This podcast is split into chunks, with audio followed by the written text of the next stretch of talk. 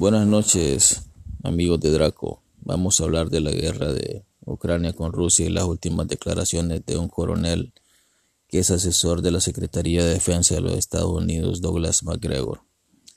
Voy a apoyarme en un audio, voy a tratar de, de traducirlo, parafraseando un poco lo que, lo que dice en esta entrevista. Realmente la guerra es una maquinaria enorme que, que lastima solo a las personas inocentes, sin embargo para las élites y los mercaderes de armas pues siempre es algo muy lucrativo. Vamos a, dar paso al audio y voy a tratar de ir traduciendo para que entendamos lo que está pasando.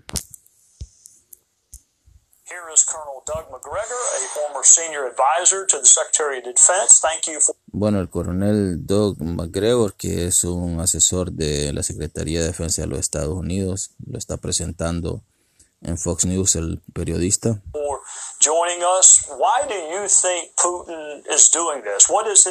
¿Por qué cree que Putin está haciendo esto? well, Vladimir Putin is carrying through on something that he's been warning us about at least for the last 15 years. Bueno, eh, Vladimir Putin está haciendo algo que nos viene advirtiendo por lo menos hace 15 años. Which is that he will not tolerate U.S. forces or their missiles on his borders. Que es que no va a tolerar al ejército de Estados Unidos sus misiles en sus fronteras. Much as we would not tolerate Russian troops and missiles in Cuba así como nosotros no toleramos los, los ejércitos rusos ni sus misiles en Cuba. Y lo ignoramos y, y por fin él actuó.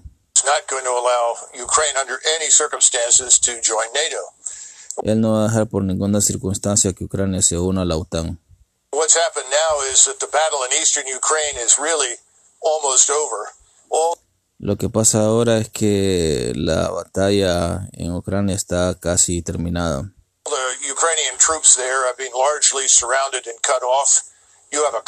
Están, las tropas están rodeadas. Concentration down in the southeast of 30 to 40,000 of them.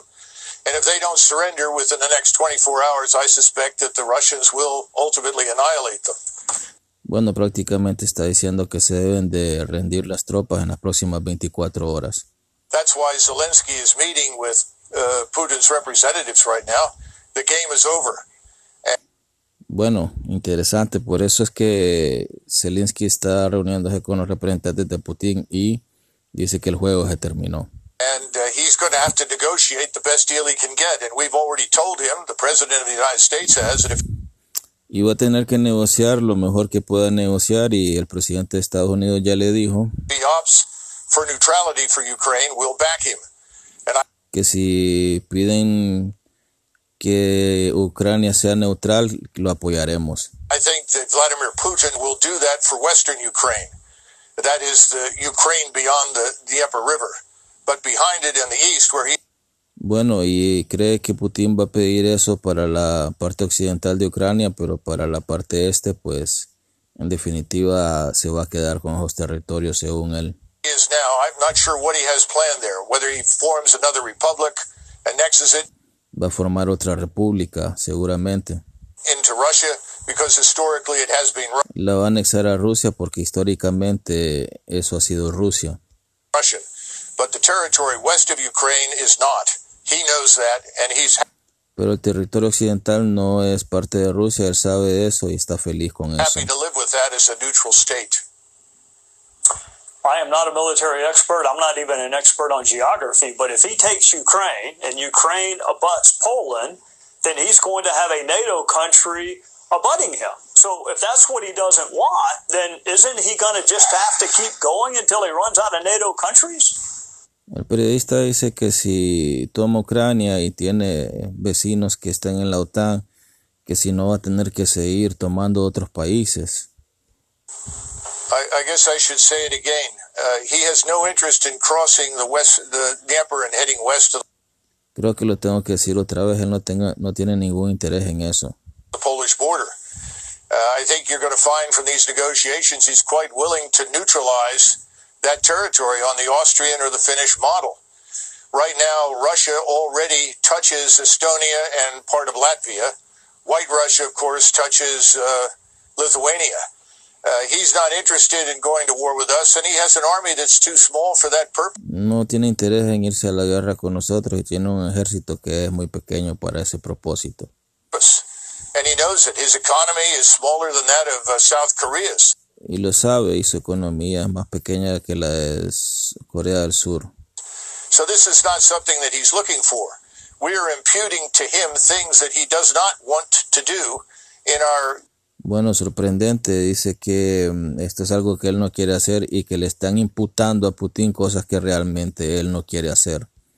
usual effort to demonize him and his country. Hay un esfuerzo en satanizarlo a él y a su país. We need to remember that Ukraine is fourth from the bottom of 158 countries in the world. As, Y bueno, países que están pensando en Europa, Finlandia, eh, Suecia, que quieren hacer tratos con los norteamericanos, escuchen lo que dice. Que Ucrania, prácticamente solo para parafrasearlo, Ucrania es un país corrupto.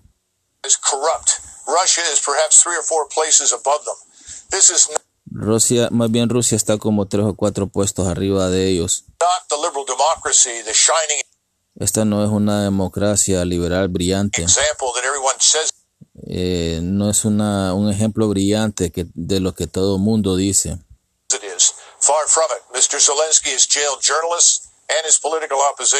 Bueno, ahora dice que su aliado al que impulsaron a la guerra eh, no es un ejemplo para nadie, que ha metido preso a periodistas y que ha metido presos a, a sus oponentes políticos. Zelensky, ¿verdad? El que antes era el, el que creía que estos eran sus amigos. Ojo, Finlandia, ojo.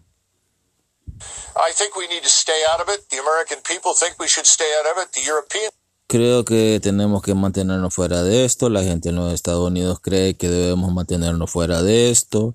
Los europeos piensan que deben de mantenerse fuera de esto. Es increíble realmente. think we should stay out of it. And we should stop shipping weapons and encouraging Ukrainians to die in what is a Y bueno, deberíamos de dejar de estar mandando armas y estar eh, dándole valor a, a los ucranianos para que sigan peleando. hopeless endeavor. So Eh, bueno, eh, de desde un principio no tuvieron que haber hecho que este país eh, provocara a los rusos. Eh, desde un principio pudieron haber evitado esto, pero claro, ese no era, no era un negocio lucrativo, evitar la guerra, ¿verdad? So when you say stay out of it, you mean no sanctions, no military aid, just let Russia take the portion of Ukraine they want to take. Bueno, y cuando tú dices que debemos de mantenernos afuera, entonces no hay que poner sanciones, eh, no hay que mandar ejércitos y solo debemos de dejar que Rusia tome la parte de Ucrania que quiere tomar. yes, absolutely. Sí, absolutamente. Qué respuesta más contundente de, de pasar, de provocar todo esto, de, de, de jurar apoyo, de decirle a Zelensky que, que iban a estar ahí, pues ya ven ustedes lo que está pasando. Absolutely. I, I see no reason why we should fight with the Russians over something that they have been talking about for years. We simply chose to ignore it. No sé por qué debemos de pelear con los rusos de algo que ellos está- han estado diciendo durante años y que nosotros solo lo hemos ignorado.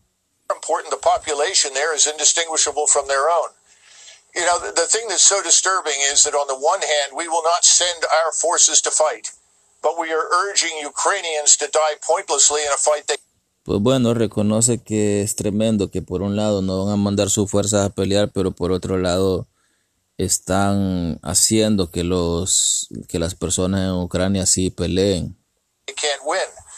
y que peleen una pelea que no pueden ganar. Bueno, ahora dicen que, que esto va a crear un- una gran eh, calamidad humana. Bueno, ya la crearon en realidad. If it doesn't stop. Y que tiene que detenerse. Pues nunca tuvo que haber pasado si, si no hubieran hecho todo esta, si no hubieran creado toda esta situación. Thank you for joining us. Uh, Gracias por estar con nosotros. Y bueno, así termina esa entrevista. Realmente me ha dejado muy sorprendido con qué facilidad pues crearon un conflicto, eh, utilizaron todos sus medios de comunicación para echarle toda la culpa a Rusia y ahora pues este coronel asesor del Estado de Defensa de los Estados Unidos reconoce que ellos tuvieron pues eh, la culpa de esta guerra, eh, que ellos sabían que Putin durante más de 15 años les ha estado advirtiendo que no hicieran lo que estaban haciendo y que ellos insistieron y que nunca le hicieron caso y que ahora que reaccionó, pues ahora dicen que es lógico que haya reaccionado de esa manera porque ellos tampoco permitirían que los rusos tuvieran ejércitos ni, ni misiles cerca y citó como ejemplo la crisis de los misiles en Cuba en los años 60. Entonces, al final, siempre los sacrificados somos nosotros, los del pueblo, igual que el pueblo de, de Ucrania, que no tiene la culpa de lo que está pasando, de hecho, ni siquiera el pueblo ruso, ni tampoco el pueblo que de los europeos en general, ¿verdad? Que tienen montón de gobiernos cómplices que siempre están jugando estos juegos y que al final quienes terminan cargando con todos los problemas económicos, pues somos los pueblos. Estos son las élites a nivel mundial. Ellos eh, provocan las cosas para lucrarse, lucro sucio. Y no les importa que haya muertos, no les importa que, que hayan personas inocentes dando sus vidas por, por estas situaciones. Nosotros vivimos una situación de guerra en el 2009. Lo único que la diferencia fue que no nos invadieron propiamente. Pues eh, lo que pasó fue que nuestro, nuestro propio ejército le hizo la guerra al pueblo durante el golpe de Estado del 2009. Y realmente la, represión y la violencia son eh, cuestiones terriblemente traumáticas. En realidad deseamos eh, que la fuerza acompañe al pueblo de Ucrania y que acompañe a los pueblos en general que, sufren del engaño, de la mentira, de la corrupción, de los negocios a, cualquier precio que hacen estos gobiernos corruptos, estas élites criminales que no se cansan de hacerle daño a los países. Y el llamado nuevamente ahí para para los países que están pretendiendo hacer tratos con, Estados Unidos y, que les están ofreciendo meterse a la OTAN y que los pueblos están cayendo en este, en este juego, pues miren lo que le está pasando a Ucrania ahorita. Ahora resulta que Ucrania no es el gran ejemplo de libertad, no es el gran ejemplo de democracia y que ahora es un país corrupto, es un país que mete preso a los periodistas, que mete preso a la oposición política. Ese es el nuevo discurso, señores. Al final terminan solos, no caigan en ese juego. Pues desde aquí, desde Honduras, como siempre, un abrazo para todos. Espero que este análisis y esta entrevista pues sea de algún provecho Buenas noches amigos de Draco.